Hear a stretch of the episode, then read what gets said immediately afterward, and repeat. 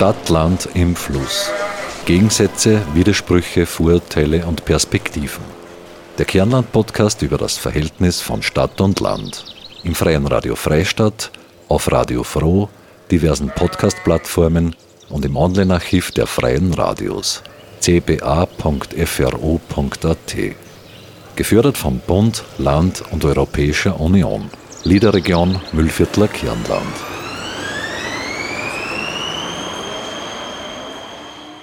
Der Traum vom Einfamilienhaus. Ja, der ist, wenn man Expertinnen und Experten fragt, schon lange nicht mehr zeitgemäß. Zu viel Platzverbrauch, zu wenig ressourcenschonend. In Deutschland, in einem Stadtbezirk von Hamburg, da werden zukünftig keine Einfamilienhäuser zum Bau mehr zugelassen. Ist das eine gute Idee? Wie schauen denn zukunftsfähige nachhaltige Wohnformen aus und was könnte ganz ideal funktionieren in der Stadt und am Land? Herzlich willkommen zur neuen Podcast-Episode von Stadt, Land im Fluss. Diesmal zum Thema Wohnformen der Zukunft. Am Mikrofon begrüßt Sie Marita Koppensteiner. Verdichtetes Wohnen, generationenübergreifende Wohnprojekte oder doch das Tiny House.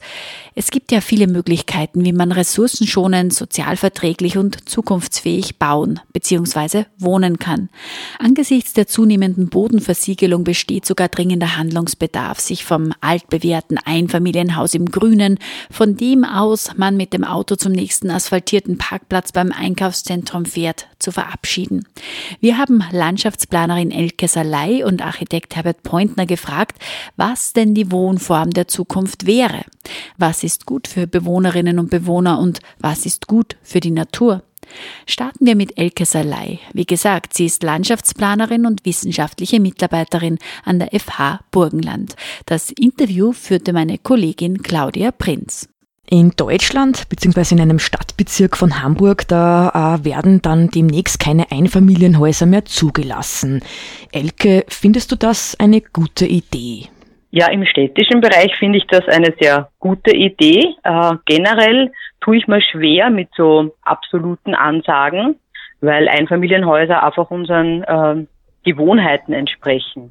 Im städtischen Raum finde ich das planerisch und auch sozial eine absolut kluge Entscheidung, weil es natürlich Sinn macht, verdichtet zu bauen das heißt aber auch, dass man über die Widmung von bestimmten Bauklassen, also die Dichte nicht nur in die Höhe, sondern auch ähm, durchs Aneinanderbauen möglicherweise auch steuern kann.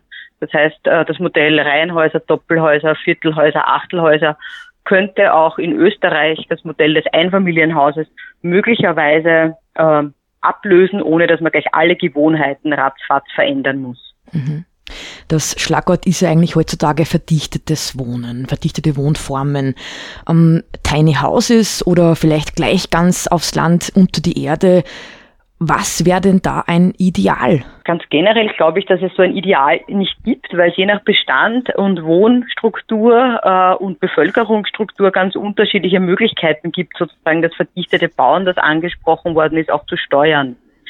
Ich denke, was in Österreich gut helfen könnte, wäre einmal bundesweite Richtlinien für Stadt, Land auf der Ebene der Flächenwidmung und Bebauungspläne zu machen, die auch eingehalten werden, damit nicht so ein wildes Durcheinander an Wohnformen viel Platz verschwendet.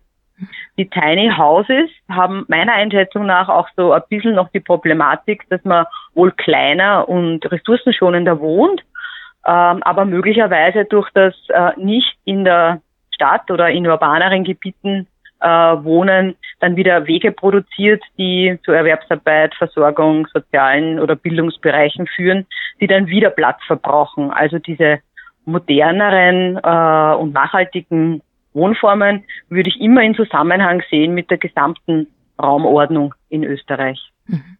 Und einfach so als Vision gleich gescheiter unter die Erde zu ziehen? Weil es ist jetzt ganz äh, utopisch, aber ist das auch eine Idee? Ähm, ja, ist eine sehr utopische Idee, wäre natürlich platzschonend, oder? Weil man unten wohnt und drüber Landwirtschaft hat, zum Beispiel. Ja. Dann denkt man es ja eher noch umgekehrt, dass man äh, Indoor-Farming äh, mit Wohnformen verbindet, mhm. ähm, wo man zum Beispiel die Mieter, Mieterinnen Gärten nicht mehr in der freien Fläche hat, sondern am Dach oder äh, in einer Box, um sich zu ernähren. Das wäre sozusagen umgekehrt gedacht. Mhm. Das Wohnen unter der Erde ist wahrscheinlich wieder äh, von den Ressourcen her, also bei der Herstellung ziemlich aufwendig und weiß ich nicht, ob das im Nachhaltigkeitsdiskurs dann, wenn man die Gesamtkosten durchrechnet und kreislaufwirtschaftlich rechnet, ähm, nicht eine Vision bleiben wird, Fragezeichen. Mhm. Interessant. Du hast es jetzt erst angesprochen, eben diese Vereinheitlichung. Ähm, sollten wir da nicht auch weg von einer Baurechtsnovelle oder eher hin zu einer Baurechtsnovelle?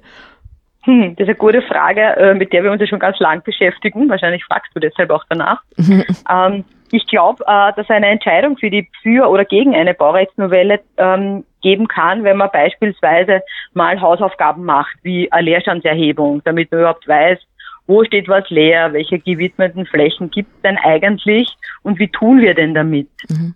Aktuell wissen wir ja, äh, dass Baurecht äh, sehr abhängig ist von den jeweiligen Planungsbehörden in den Gemeinden. Mhm. Und je kleiner die Gemeinde, umso näher ist man natürlich am Bürgermeister oder der Bürgermeisterin dran und kann sich richten oder auch nicht. Und ähm, da wird die Baurechtsnovelle äh, natürlich schon äh, ein Handlungsfeld bieten, das möglicherweise nicht individuell über Bauvorhaben entschieden wird, sondern äh, gesellschaftlich insgesamter. Und vielleicht kriegt man da einen objektiveren Zugang mhm. äh, zu widmen, äh, aber auch zu Wohnmöglichkeiten, die man den Gemeindebürgerinnen und Bürgern zur Verfügung stellen mhm. kann oder will als Planungsbehörde oder als Bürgermeister, Bürgermeisterin. Mhm.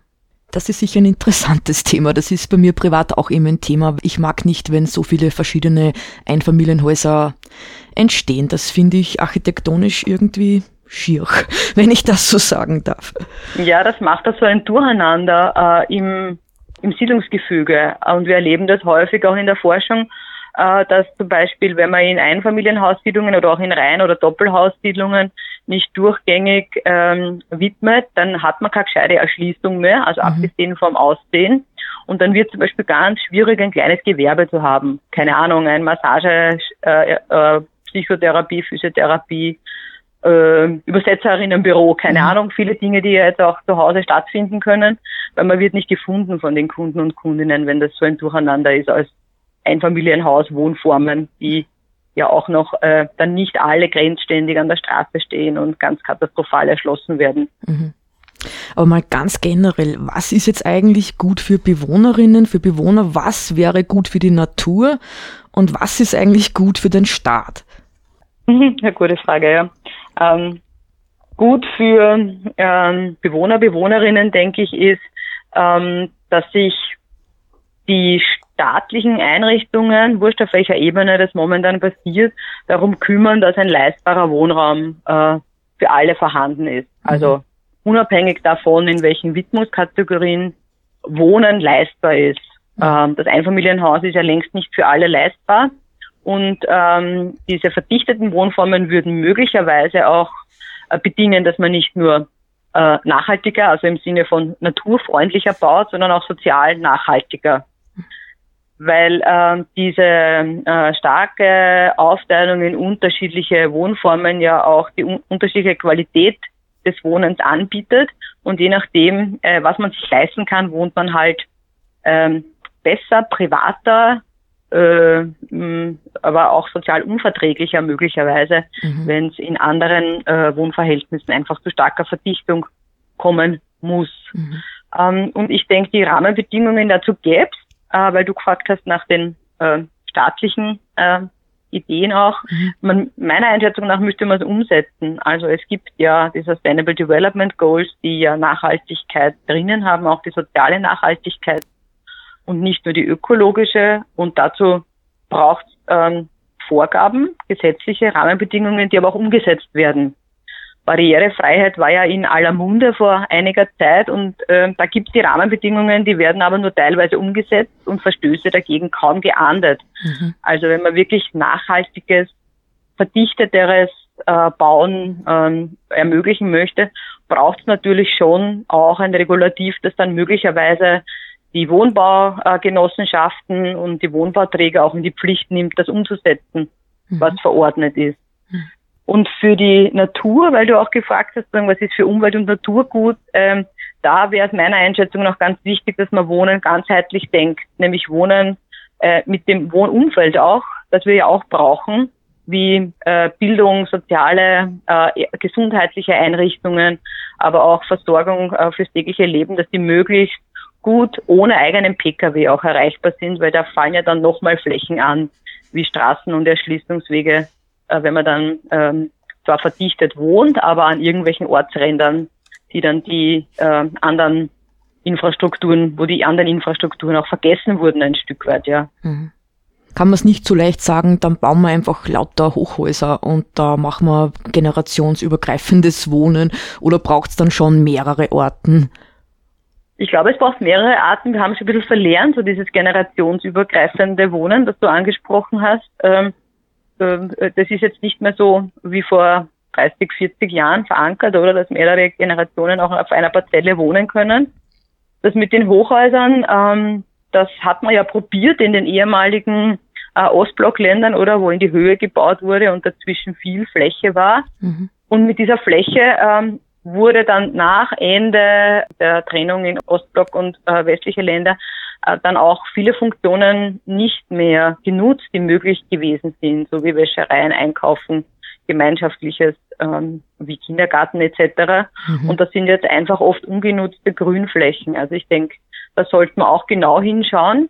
Das Bauen in die Höhe ist natürlich eine gute Idee bei Beispielen wie zum Beispiel rund um einen Wiener Hauptbahnhof, wo man versucht, verdichtet zu bauen und qualitativ hochwertige Grünflächen dazwischen zu lassen.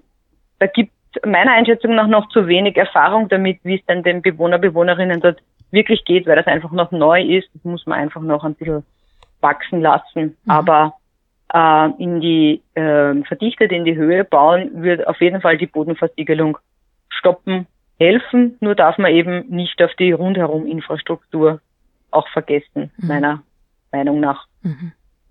Bleiben wir vielleicht gleich da jetzt nochmal beim Thema soziales Gefüge und vielleicht auch Richtung Demografie, weil demnächst haben wir da ja auch einen demografischen Wandel. Wir werden da alle ziemlich alt.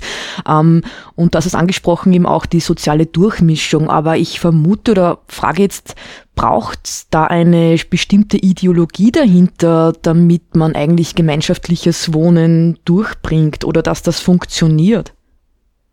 Das mit der Ideologie ähm, würde ich jetzt als, ähm, von meiner Warte aus schwierig einschätzen. Was ich mir denke, ähm, ist, dass es eine gute Durchmischung geben kann, wenn diese ein Stück weit diese egoistische Mentalität und dieses Geiz ist geil und ich habe, ich wohne gut und äh, ich schaue auf mich Mentalität ein bisschen wegkommt.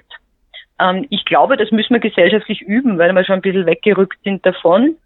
Und wahrscheinlich kann man es am besten äh, üben, wenn es ein paar so Wohnmodelle gäbe, die mal gut funktionieren und die auch kommuniziert werden. Mhm. So wie äh, Baugruppen ist zum Beispiel ein Thema, ähm, das in den letzten Jahren gekommen ist, aufgekommen ist und wo es schon gute Beispiele gibt, auch beim generationenübergreifenden Wohnen, wo explizit Senioren, Seniorinnen auch mit jungen Familien zusammenwohnen und sozusagen dieses intergenerationale Wohnen auch ein bisschen institutionalisiert mhm. wird.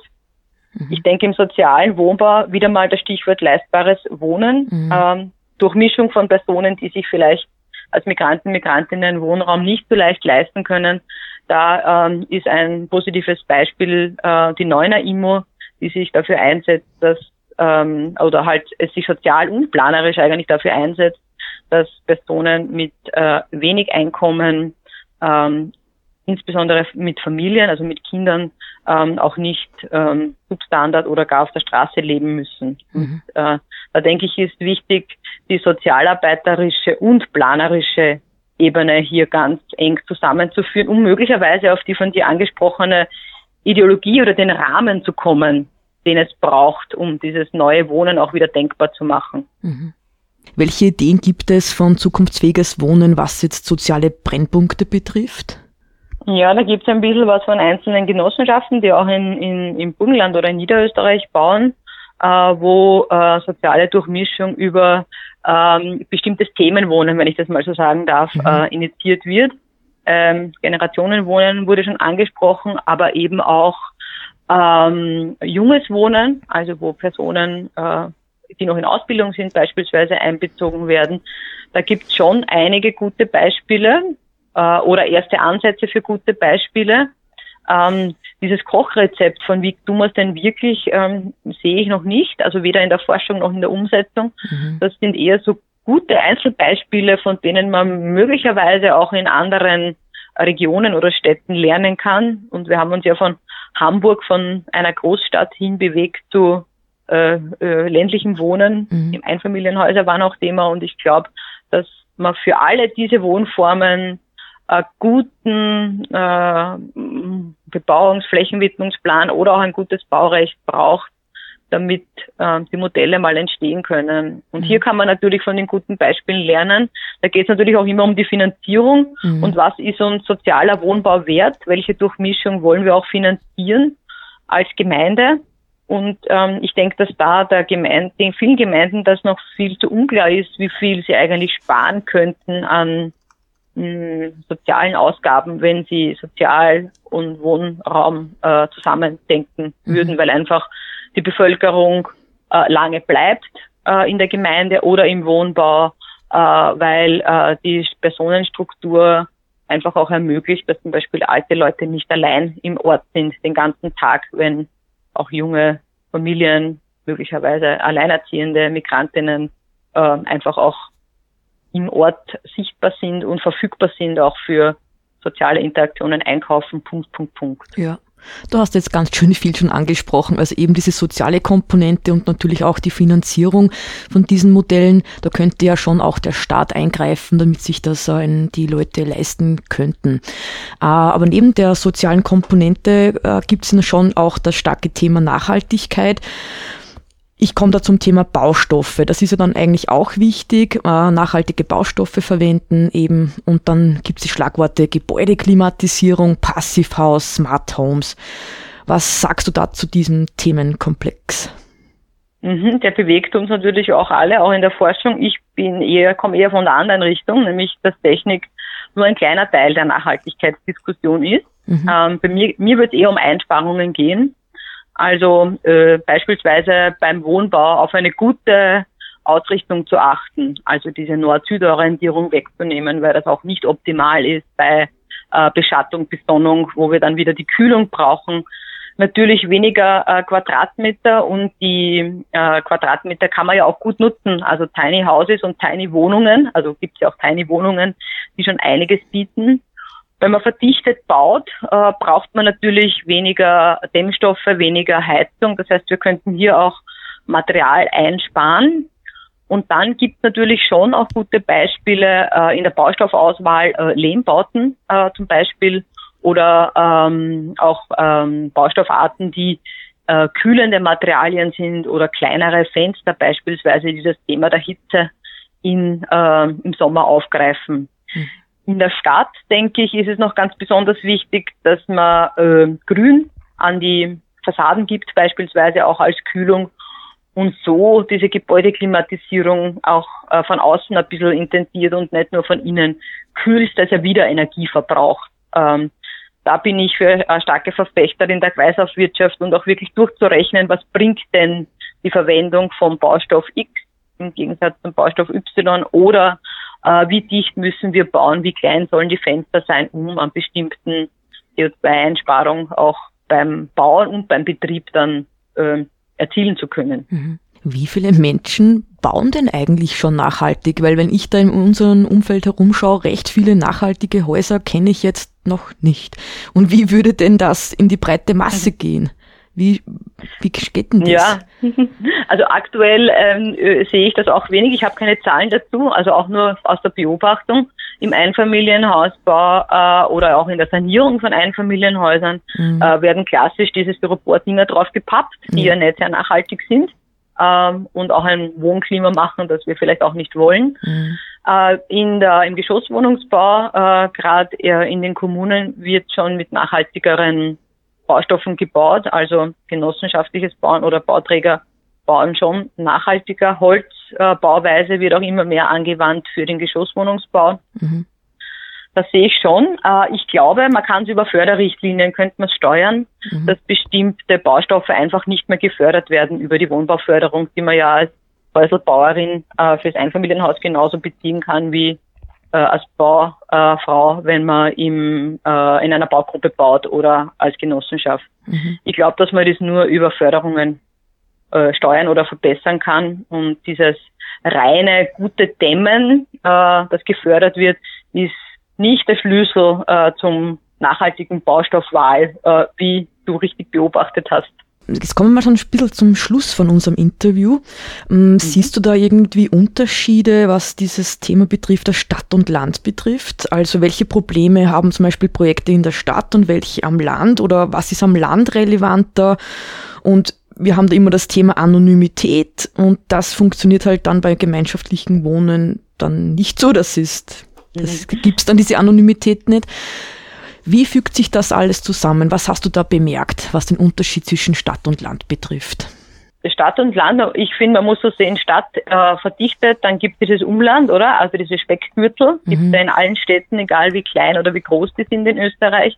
Und dann ähm, äh, der äh, wirklich orale Raum, wo einfach ähm, auch viele, äh, viel weniger verdichtet gebaut wird. Ähm, in der Stadt, ähm, wenn man nicht in einer Baugruppe baut, ist die Anonymität, ähm, aus, was man aus der Forschung auch weiß, sehr groß. Also da kriegt man auch relativ wenig mit äh, von anderen Personen, ähm, welchen sozialen Status haben die. Da fällt immer nur auf, wenn es ein Brennpunktviertel ist. Mhm. Ähm, Im Speckgürtel ähm, erlebe ich, dass diese soziale Kontrolle zwischen Zuzüglern und äh, äh, also alter, also äh, vorhandener Bevölkerung äh, oft so ein bisschen beobachten oder auch Misstrauen ist, ein Stück ja. weit, weil Preise erhöhen sich natürlich, wenn es einen starken Druck gibt äh, von Städtern, die aufs Land ziehen. Da ist man auch äh, noch wen, noch anonym teilweise, aber nicht mehr so wie am Land. Und am Land wissen wir aus der Sozialforschung insbesondere, dass da beide Aspekte gibt. Also diese enge soziale Kontrolle, wo alles bemerkt wird, was getan wird, was auch oft unangenehm ist, insbesondere für Frauen oder auch für Menschen, die arm sind. Das ist einfach mhm. so ein Stigma. Am Land ist man nicht arm. Die ziehen dann oft auch weg, äh, um diese Anonymität wieder zu bekommen. Und andererseits ähm, diese äh, leeren Dörfer, wo man den ganzen Tag eigentlich anonym äh, ist, und äh, wo es halt wenig Berührungspunkte gibt, auch wenn man nicht in so sozialen äh, Vereinen ist, wie, keine Ahnung, ich sage jetzt ganz platt, Feuerwehr und äh, äh, Kirchenverein oder so. Mhm. Ähm, ich ich glaube, ähm, dass man die Anonymität in beiden oder in allen drei äh, räumlichen Strukturen hat und ähm, dass dieses zur Verfügung stellen von Orten, an denen man vielleicht nichts konsumieren muss oder kein Vereinsmitglied sein muss, in Stadt, äh, Stadt, Umland und Land gleichermaßen äh, dazu beitragen wird, das Wohn- und Lebensgefühl so ein bisschen zu erhöhen, unabhängig von dem, in welcher Wohnform man lebt. Das ist eine gute Idee. Elke, letzte Frage. Was wäre dein Traummodell? Hm, mein Traummodell wäre ähm, ein guter verdichteter äh, Wohnbau, wo man möglicherweise eben auch, ich habe schon angesprochen, ein paar Mal so äh, Doppelviertel, Achtelhäuser hat, muss nicht alles in die Höhe gehen, darf aber. Und eine gute Durchmischung äh, von unterschiedlichen Nutzungen, damit wir ähm, auch unseren Alltag gut bewältigen können und wegkommen von dieser Idee, äh, die insbesondere die Herren rund um den Herrn Le Corbusier äh, gepusht haben, nämlich Wohnen, dort wo gewohnt wird, als Schlafstadt zu bezeichnen. Und wir wissen ja alle, dass die soziale Infrastruktur äh, fürs Wohnen ganz, ganz wichtig ist und fürs Gutwohnen noch wichtiger. Das heißt, ich würde mir eine gute Durchmischung von Nutzungen in allen Wohnquartieren wünschen, unabhängig auch von der Bebauung oder von der Gebäudehöhe, die halt möglich ist oder vielleicht auch erwünscht ist von der Planungsbehörde des jeweiligen Ortes. Neben verdichtetem Wohnbau und der Durchmischung von unterschiedlicher Nutzung der Wohnform sind soziales und leistbares Wohnen für die Zukunft also genauso wichtig, meint Elke Salai, Landschaftsplanerin und wissenschaftliche Mitarbeiterin an der FH Burgenland. Und welche Wohnform der Zukunft schlägt nun Architekt Herbert Pointner vor? Er hat sowohl für die Stadt als auch für das Land eine Expertise. Das Architekturbüro hat in Freistadt und in Wien Standorte. Herr Pointner, Einfamilienhäuser könnten ja jetzt heutzutage schon fast als Oldschool durchgehen. Was könnte da funktionieren und im Hinblick sogar auf Freistadt, auf eine kleine Stadt bezogen? Einfamilienhäuser ist zwar nach wie vor der Wunsch von vielen gerade am Land draußen, wo die Baugrundstücke noch vom Preis her in einem eher niedrigen Niveau sich befinden, dass man ähm, eine dementsprechende Fläche kauft und da sogar dieses klassische Einfamilienhaus drauf baut. Allerdings für die Zukunft sind wir der Meinung, ist das einfach ein, ein, ein Auslaufmodell. Man muss einfach, einfach neue, neue Modelle, neue Ideen entwickeln, einfach um zu reagieren, einfach auf, auf die künftige Situation, einfach um puncto Umgang, einfach mit den Ressourcen, mit einfach mit den vorhandenen Flächen, die, die da sind, dass man dementsprechend ja, vernünftig umgeht damit. Mhm. Die vernünftige bebaut, dichter bebaut ist einmal das, die, die eine Situation, dass man einfach weggeht von den bei uns gerade am Land, Freistadt, Umgebung, die Landgemeinden rundherum, weiß nicht, ist nicht lang her, hat man 1000 Quadratmeter und mehr verwendet eben für ein Wohngebäude für eine Familie, mhm. ähm, wo, was mittlerweile viel zu viel ist und wo man einfach massiv reduzieren muss oder sollte. Mhm. Das ist einmal das, das eine, dass man die Flächen massiv verkleinert und das andere einfach neue Formen entwickelt, verdichtet Richtung Doppelhaus, Richtung Reihenhaus, um einfach die Ressourcen und die Flächen, die wir zur Verfügung haben, einfach zu schonen und einfach möglichst äh, ja, sinnvoll damit umzugehen. Und das andere ist natürlich, ähm, generell Bestandsgebäude zu verwenden. Also nicht nur wieder auf der grünen Wiese neue Gebäude zu bauen, sondern ähm, einfach bestehende Gebäude umzubauen, zu renovieren, zu sanieren und bestehende Gebäude zu verwenden. Mhm. Wir haben ja gerade in Freistadt ähm, nicht nur, sagen wir mal, die klassische Situation, wo wir tolle Altstadt, Innenstadt haben, die ähm, dementsprechend belebt, äh, durchaus auch von den Funktionen her mit Wohnen wieder äh, belebt werden sollte, sondern es gibt genügend äh, Bestandsgebäude, wo es ein Thema ist, die dementsprechend umzubauen, zu sanieren und, und wieder äh, ja, auf die äh, neue Funktion und äh, auf die neuen Bedürfnisse anzupassen. Bleiben wir gleich beim Stichwort verdichtetes Wohnen. Wie könnte das dann in der Praxis in Freistadt aussehen eigentlich? Ja, das könnte verdichtetes Wohnen könnte so funktionieren, dass man einfach ähm, entsprechend ähm, kleinere Grundstücke wählt. Also da rede ich jetzt von 200, 300 Quadratmeter, maximal 400, 350.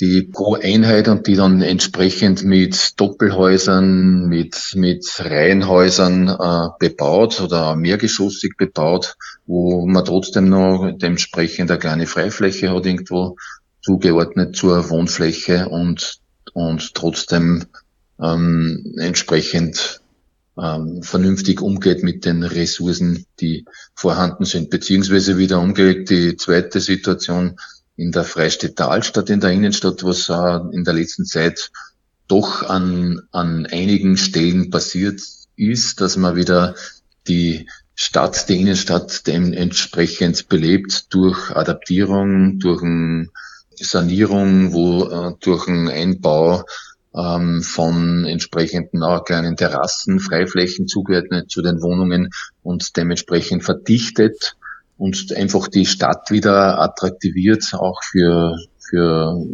junge Familien, für Familien mit Kindern, für ähm, Senioren, also von Generationen ähm, übergreifend verdichtet und wieder dem, entsprechend belebt und einfach mit der bestehenden Substanz umgeht ähm, alternativ zum Verbauen der, der Freiflächen, die am Stadtrand zur Verfügung stehen. Mhm. Einheitswohnform oder Tiny Houses, ist das auch irgendwie interessant für Freistadt eigentlich? Ist sicher ein interessantes Thema für die Zukunft. Ähm, einfach kleinere Einheiten, kleinere Einheiten, sage ich mal, ja, wieder auf beide Situationen umgelegt. Äh, einerseits kleinere Einheiten im Zentrum in der Stadt, wo ich sage, für, äh, für extrem also interessanten Bestand für Singles oder für ähm, zwei Personen in einer kompakten kleinen Einheit zu wohnen und die gesamte Infrastruktur in der Umgebung äh, nutzen zu können und genauso natürlich auch im, im Neubaubereich, ähm, dass man entsprechende kleine Einheiten äh, vorfindet, produziert und da einfach flexibel bleibt. Das ist ja im Prinzip so, kann man sagen, dass so im 15, 20 Jahresrhythmus sich einfach die Lebenssituation, kann man sagen, grundsätzlich immer wieder verändert, wo es, mhm. ähm, sage ich mal, von den jungen Menschen ähm, wo ich mal vielleicht meine erste Wohnung irgendwo beziehe, dann gibt's irgendwo einmal Familie, da gibt's irgendwo einmal Kinder, die, wo die Familie wächst, wo ich mehr Platz brauche und dann gibt's wieder die Situation, wo die Kinder wegziehen, wo ich dann wieder zu zweit bin oder wo es äh, das Thema gibt wieder für eine Single-Einheit äh, in, für ältere Generationen. Und insofern muss das Ganze, also sollte das Ganze auch flexibel, flexibel bleiben und da kommen durchaus eigentlich kleine, kleine Einheiten äh, dann zum Tragen, die einfach da möglichst flexibel reagieren können dann auf, auf so eine Situation. Mhm aber die sollten vielleicht auch hm, nicht so teuer sein. Die Masse sollte auch einmal in so nachhaltigen Wohnformen wohnen können. Generell zu den Kosten kann man sagen, dass, äh, da geht es immer um, um Flächen und um Quadratmeter. Je größer die Einheit ist, umso, äh, umso höher äh, sind die Kosten. Je kleiner und kompakter so eine Wohneinheit ist, egal ob es jetzt Neubau oder ob es in, in der in der Stadt saniert oder renoviert wird, je kleiner die Einheit ist, umso leistbarer ist, ist, mhm. ist das Element wieder. Mhm. Okay. Ähm, es gibt da in, durchaus in, äh, sage ich mal, in Freistadt Beispiele, die auch in der letzten Zeit realisiert worden sind in, die, in diese Richtung, wo mhm. sie, sage ich mal, auch verschiedene Generationen in einem Haus wiedergefunden haben ähm, und, und das dementsprechend bewohnen und beleben. Das ist in Freistadt zum Beispiel das, das Generationenwohnhaus in, beim Böhmertor, ehemaliges Reschhaus, mhm. wo verschieden große Einheiten eingebaut worden sind und wo im Erdgeschoss von der Krappelstube, ähm, von den ganz kleinen Kindern, die da täglich rein und raus spazieren, ähm, bis zu Standard-Mietwohnungen, Wohnungen, die im Haus sich befinden für äh, kleinere Einheiten für zwei Personen, für Singles, größere Einheiten bis zu Senioreneinheiten, ähm, und, mm, wo man zu zweit wieder wohnt, sind da in, in diesem Haus verschiedene ähm, ja, Größen vorhanden und mhm. es generationenmäßig wird es in, die, in diese Richtung mhm. bewohnt. Und es gibt äh, in, auch in Oberösterreich verschiedene Beispiele. Ähm, wenn man dann aufs Land rausgeht, ist ja das Thema, äh, sind wir wieder bei Bestandsgebäuden, Bauernhöfe, Bauernhäuser, die ähm, adaptiert werden, umgebaut werden. Ein Klassiker, dass man diese verwendet ähm, und genau in diese Richtung adaptiert mhm. für, für verschiedene Generationen, damit Generationen einfach gemeinsam arbeiten, leben, wohnen, ähm, verschiedene Größen. Da gibt es in Oberösterreich eben zum Beispiel den Meier in der Wim, das ist bei Steyr-Garsten ein Wohnprojekt, wo sie ähm, private eigentlich, das ist eine private Initiative, die sich zusammengeschlossen haben und genauso in die, diese Richtung was geplant, gebaut haben und, und dementsprechend umgesetzt haben. Also die sie praktisch einen Architekten gesucht haben und mit dem gemeinsam das Projekt entwickelt haben und dann final dann realisiert und umgesetzt haben. Mhm, schön. Gemeinschaftsräumen dann entsprechend, die von allen genutzt werden können und wo es einfach bestimmte Bereiche gibt, kleinere Bereiche, größere Bereiche, je nach Anzahl der Bewohner, die da drinnen dann umgesetzt und realisiert worden sind. Mhm. Da sprechen wir jetzt vom gemeinschaftlichen Wohnen. Ähm, mhm. Braucht es da staatliche Regeln, damit es funktioniert oder geht das dann eben zu einem gewissen Grad eigentlich auch sogar durch die Planung schon? Ja, eben. Oder braucht es da einfach Regeln? Grundsätzlich, also man muss so sagen, die, also die Beispiele, die da realisiert oder bereits umgesetzt worden sind, sind meistens von, einem Privat, von einer Privatinitiative ausgegangen. Es wäre sicher wünschenswert, dass von öffentlicher Hand, von staatlicher Seite da sicher verstärkt noch Aktivitäten, äh, Förderungen unternommen werden, damit, ähm, ja, damit das nicht Einzelbeispiele bleiben, sondern mhm. dass das einfach in Zukunft verstärkt auch in diese Richtung geht. Das, das betrifft einerseits ähm, so gemeinschaftliche Projekte, andererseits generell den Schwerpunkt auch von der Förderstelle her, dass man einfach bestehende, einfach die bestehende Gebäude, die Sanierung, Adaptierung bestehender Substanz verstärkt in Zukunft fördert, mhm. damit die eben dementsprechend saniert, umgebaut werden können und eben äh, gute Alternative bilden zum Verbauen äh, durch neue Projekte eben auf der grünen Wiese. Ja, das Problem der Bodenversiegelung, das kennen wir ganz gut. Mhm. Aber wir haben da jetzt dann schon die Lösungen gehört, eben verdichtetes Bauen, alte Substanzen neu revitalisieren etc. Ähm, wenn man jetzt aber neu baut oder auch renoviert, da geht's dann auch um Baustoffe. Ähm, welche Baustoffe werden da eigentlich gern verwendet? Äh, und heutzutage hat sich da sicher einiges verändert. Ich denke da jetzt Richtung Passivhaus oder Smart Homes oder eben auch Gebäudeklimatisierung. Ja, es ist so, dass also unter, unter nachhaltiges Bauen würde man würde zwei Aspekte sehen. Das eine ist natürlich, dass man eben eh einerseits die bestehende Substanz wieder verwendet und, und saniert und umbaut. Mhm. Und die zweite ähm, Sache ist natürlich, egal ob man es jetzt, ob, man, ob ein Gebäude jetzt saniert wird oder neu errichtet wird, dass man natürlich möglichst nachhaltige Baustoffe verwendet, sprich äh, möglichst weggeht von Erdöl basierenden Dämmstoffen, also dass man entweder, sagen wir, im Massivbau möglichst, sagen wir, für Keramik den Ziegel verwendet, beziehungsweise alternativ zum Massivbau äh, klassische Holzbauweise, die Holz, Holzbauweise forciert und dementsprechende äh, Dämmstoffe verwendet, äh, ökologische, nachhaltige Dämmstoffe, was grundsätzlich am Markt ja jede Menge gibt, ob mhm. das äh, äh, genau Zelluloses äh, gibt, das ist Schaf, Schafwolle, ähm, äh, Strohdämmung oder Hanfdämmung,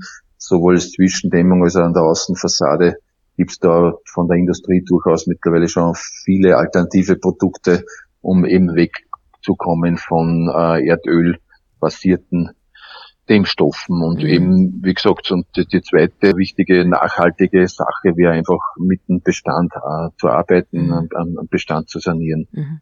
Und äh, wo wir gerade jetzt zum Beispiel aktuell dabei sind, in Kirchschlag bei einer durchaus bei einer größeren Wohnanlage. Äh, da geht es um die ähm, ehemalige Landwirtschaftsschule, mhm. die wir derzeit umplanen für 60 Wohneinheiten in verschiedenen Größen, wo es einerseits darum geht, möglichst einen, einen Kern des Bestandes wiederzuverwenden, der vorhanden ist, äh, von der ehemaligen Schule und wo dementsprechende Adaptierungen äh, gibt, wird es Zubauten geben ähm, und, und diese, diese Adaptierung, diese Zubauten mit nachhaltigen äh, ökologischen Dämmstoffen zu realisieren, damit es wieder einen zeitgemäßen Standard hat. Obendrauf kommt dann in Holzbauweise nur ein oberstes Geschoss, die in einer Holzbauweise dementsprechend dann ergänzt wird. Mhm. Jetzt sind wir dann schon fast ein bisschen am Ende. Ähm, ich würde noch ganz gern wissen von Ihnen, äh, welche aktuellen Projekte gibt es denn da gerade in Freistadt, was nachhaltige Wohnformen betrifft? Also in Freistadt direkt aktuell gibt es ähm, das Projekt Petringerfeld.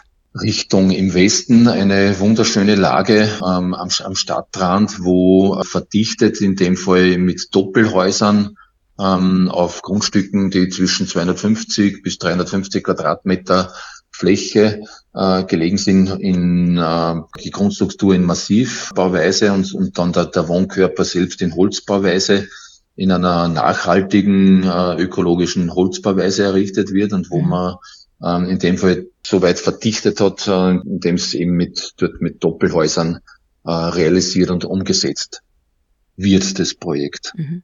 Ich sehe das jeden Tag. Ich mhm. finde, der Ort, wo es steht, ist wunderschön. Ist einer der schönsten Plätze, die es in Freistadt gibt. Ja, Auf mit alle Fälle. leichter Südhang. Oder dort war es eben auf jeden Fall der Ansatz, eben keine klassische Einfamilienhausbebauung zu realisieren, sondern einfach zu verdichten, in dem Fall mit Doppelhäusern ähm, und, und dementsprechend verantwortungsvoller mit dem bestehenden äh, Grund, der zur Verfügung steht, umzugehen. Genau. Mhm. Was würde ich sagen, auch für die Zukunft, auch in Freistadt oder auch in den umliegenden Gemeinden künftig eine Vorgabe beziehungsweise ein, ein Thema sein soll, damit man ihm wirklich äh, vernünftig und, und, und nachhaltig mit den, mit den Ressourcen umgeht, dass man es einfach verdichtet Richtung äh, Doppelhäuser, Reihenhäuser und einfach die Grundstücke dementsprechend mhm. kompakt bebaut. Herr Pointner, Sie kommen ja in Stadt und Land herum. Sie haben auch ein Büro in Wien. Ähm, ganz kurz noch, äh, welche Probleme haben denn solche Projekte in der Stadt und am Land? Ist das das Gleiche, wenn man ein ökologisches, nachhaltiges Projekt in der Stadt baut?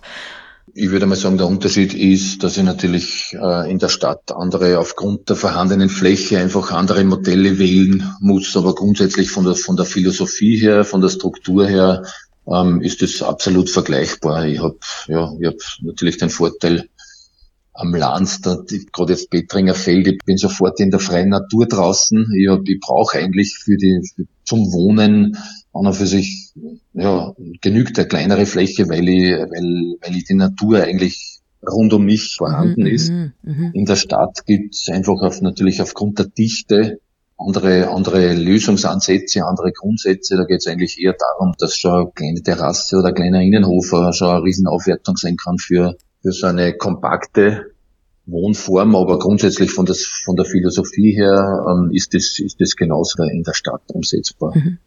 Bezogen wieder, sage ich mal, auf die Freistädter Innenstadt haben wir in den letzten Jahren viele Projekte auch in der Innenstadt um, umsetzen können, wo es um Thema ähm, Wohnen geht, wo es um, um Wiederbelebung geht, wo es um, um Nachhaltigkeit geht und wo es in Ergänzung durch kleine Freiflächen, durch kleine Terrassen, durch kleine Sitzplätze, die zugeordnet werden zu den Wohnungen, mhm. wieder ja, eine Belebung gegeben hat oder eine dementsprechende Aufwertung für die, für die Freistädter Innenstadt. Mhm. Letzte Frage, Herr Pointner. Was ist Ihr Traummodell? Hm. Gute Frage. Ich würde sagen, ja, ein Traummodell wäre einfach eines, die, mit dem man einfach flexibel reagieren kann auf die jeweilige Lebenssituation. Ich habe es ja schon eingehend gesagt, es ist, verändert sich alle, sage ich mal, 15 Jahre irgendwo bestimmte Lebenssituation ähm, und, und der Traummodell ist einfach ein Wohnmodell, das flexibel ist, wo ich, wo ich einfach ähm, einerseits einmal hab, oder das einfach in der, in der Größenordnung, in der Größe, in der Quadratmeterfläche einfach flexibel ist, wo ich einerseits einmal lebe und wohne irgendwo mit, sage ich mal, einer bestimmten Größe mit Kindern und wo ich, wenn die Kinder weg sind wieder, wo ich, wo, wo ich keine, äh, von der Fläche her nicht notwendig ist, dass ich auf 200 Quadratmeter wohne, wo ich mich dementsprechend wieder reduzieren kann oder wo ich auch, sage ich mal, wieder im Alter die Möglichkeit habe, vielleicht wieder ähm, in Form einer Wohngemeinschaft oder einer Gemeinschaft mit mit mit anderen Menschen alternativ wieder, äh, sage ich mal, meinen Lebensalltag dann dementsprechend äh, gestalten kann. Das wäre eigentlich ja einmal grob umrissen, so ein ideales Modell. Es gibt, ähm, wollte ich auch noch erwähnen, ähm, in Freistadt die Liederregion Kernland, Müllviertler Kernland, die äh, in diese Richtung äh, neues Wohnen in Gemeinschaft informiert, vernetzt, äh, die Kontakte herstellt oder Leute vernetzt, ähm, die genau in diese Richtung denken und Wohnformen für die Zukunft suchen. Und zum eben erwähnten Projekt von der Liederregion Mühlviertler Kernland Neues Wohnen in Gemeinschaft gibt es im Freien Radio Freistadt eine Podcast-Serie namens Neues Wohnen. Die Infos zum Nachhören finden Sie auf unserer Homepage www.frf.at. Architekt Herbert Pointner ist sich sicher, dass Flexibilität durch kleinere Einheiten ideal wäre, weil sich ja auch die Lebenssituationen ständig verändern. Das Interview führte meine Kollegin Claudia Prinz. Nachhaltiges und verdichtetes Wohnen ist also die Wohnform der Zukunft und ist gleichermaßen wichtig für Stadt und Land. Neben ressourcenschonendem Bauen sind Flexibilität, modularer Aufbau und Kommunikation demnach die Anforderungen ans künftige Wohnen.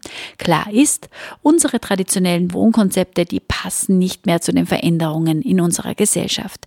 Expertinnen und Experten sind sich einig, dass es Zeit wird, hier neue Wege zu gehen. Kommen wir nun zur Rubrik Zurgroaste, Weggezogene, Zurückgekommene. Diesmal spricht Günther Hellwagner, ein gebürtiger Innviertler, der nach 15 Umzügen vom Land in die Stadt und von der Stadt zurück aufs Land nun glücklich in Freistadt lebt. Hallo, mein Name ist Günther Hellwagner. Ich bin in meinem Leben circa 15 Mal übersiedelt, vom Land in die Stadt und von der Stadt wieder zurück aufs Land.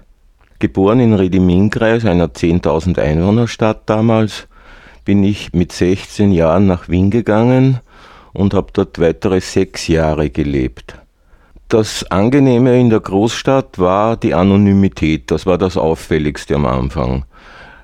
Kein Mensch auf der Straße kennt dich, du fühlst dich unbeobachtet, und nach sechs Jahren kam bei uns der Plan auf, aufs Land zurückzugehen und einen Selbstversorger-Bauernhof zu bewirtschaften. Das haben wir gemacht und am Land keine Anonymität, jeder kennt jeden, ist nicht mehr so belastend, wenn man nicht mehr so jung ist und das Gefühl hat, man kann dafür einstehen, was man ist oder wer man ist. Äh, nach den sechs Jahren am Land mussten wir aus wirtschaftlichen Gründen das Projekt wieder beenden. Und ich bin einige Male herumgezogen, weiterhin am Land und bin schließlich im Mühlviertel gelandet. Dort lebe ich inzwischen seit 20 hm, Jahren. Witzigerweise bestand unsere Familie aus Mitgliedern aller vier äh, Viertel, Hausruckviertel, meine Tochter Katrin geboren, Mühlviertel, die Zwillinge David und Daniel, meine damalige Frau, inzwischen verstorben, aus dem Traunviertel und ich selber bin Inviertler. Und gelandet bin ich jetzt im Müllviertel, wie gesagt, und hier finde ich eigentlich die perfekte Balance für mein Leben. Genug Natur um mich herum und genug Privatsphäre, um sich nicht von anderen Leuten beeindrucken oder beeinflussen zu lassen. Zusammenfassend könnte ich sagen, der Schritt vom Land in die Stadt hat sicherlich dazu beigetragen, das Selbstbild zu schärfen und genug Selbstbewusstsein aufzubauen, um später in einer engeren sozialen Umgebung, die man auf dem Land natürlich vorfindet, zu bestehen. Jetzt bleibe ich hoffentlich für den Rest meines Lebens hier in Freistadt. Das war Günter Hellwagner, der die perfekte Balance von Natur und Privatsphäre in Freistadt gefunden hat. Und damit sind wir am Ende unserer heutigen Ausgabe von Stadtland im Fluss angekommen. Herzlichen Dank fürs Zuhören, sagt Marita Koppensteiner. Redaktion Claudia Prinz, Marita Koppensteiner und Martin Lasinger. Stadt, Land im Fluss. Gegensätze, Widersprüche, Vorurteile und Perspektiven. Der Kernland-Podcast über das Verhältnis von Stadt und Land. Im freien Radio Freistadt, auf Radio Froh, diversen Podcast-Plattformen und im Online-Archiv der freien Radios cba.fro.at. Gefördert vom Bund, Land und Europäischer Union. Liederregion Müllviertler Kernland.